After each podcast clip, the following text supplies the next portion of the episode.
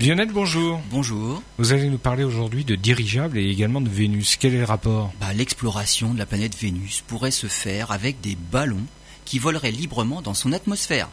Alors c'est un projet qui date quand même des années 70 et les scientifiques russes ont même déjà fait voler des ballons dans l'atmosphère vénusienne en 85 avec les sondes Vega 1 et Vega 2.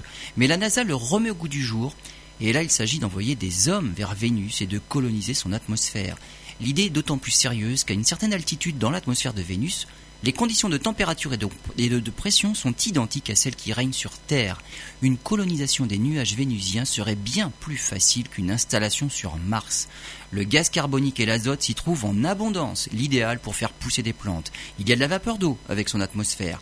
Les radiations de Vénus sont même bien plus faibles qu'à la surface de Mars, et l'épaisse atmosphère de Vénus protège aussi bien mieux des météorites que celle de Mars. Enfin, l'énergie solaire est bien plus abondante que sur Terre et donc beaucoup plus abondante que sur Mars. Bref, Vénus est en fait la candidate idéale pour la colonisation du système solaire bien avant la planète Mars.